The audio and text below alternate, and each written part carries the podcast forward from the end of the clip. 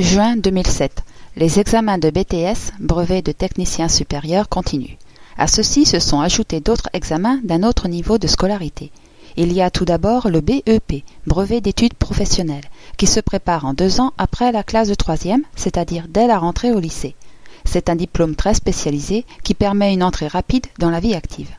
Que de demandes d'informations, d'appels téléphoniques, de soucis pour les futures inscriptions pendant cette période.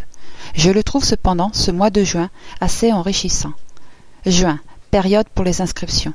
Tous les mois va voir un défilement de parents et d'élèves pour des demandes de dossiers d'inscription, de retour de dossiers, de certificats divers.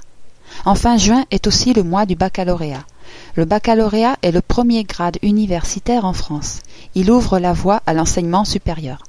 Trois semaines de stress et d'efforts en perspective pour les étudiants. Ce diplôme clôture les trois années du lycée. Le premier examen en vue de l'obtention du baccalauréat débute comme chaque année depuis 200 ans, date de création de ce diplôme, débute donc par la philosophie.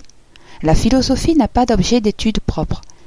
Elle a toutefois une prédilection pour certains domaines tels que la logique, l'éthique, la philosophie politique.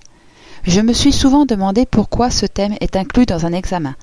Il est bien sûr possible de juger, d'estimer la façon d'écrire d'un élève, sa tournure de phrase, enfin tout ce qui est du domaine littéraire. L'examen de français existe. Là peuvent être notées les bonnes qualités de rédaction d'un élève, sa capacité d'analyse et de réflexion. La philosophie est du domaine plus subjectif. Les façons de penser résultant du sujet posé appartiennent à chacun. Un correcteur ne peut juger une pensée d'un élève qui s'exprime dans un devoir de philosophie et par cela le noter en bien ou en mal. Il peut bien sûr avoir son propre avis sur le devoir rendu, mais ne peut noter cette pensée, vu qu'elle peut diverger de la sienne. Il est bien sûr dit que c'est plus la capacité de rédaction et de réflexion de l'élève qui est notée, non sa pensée.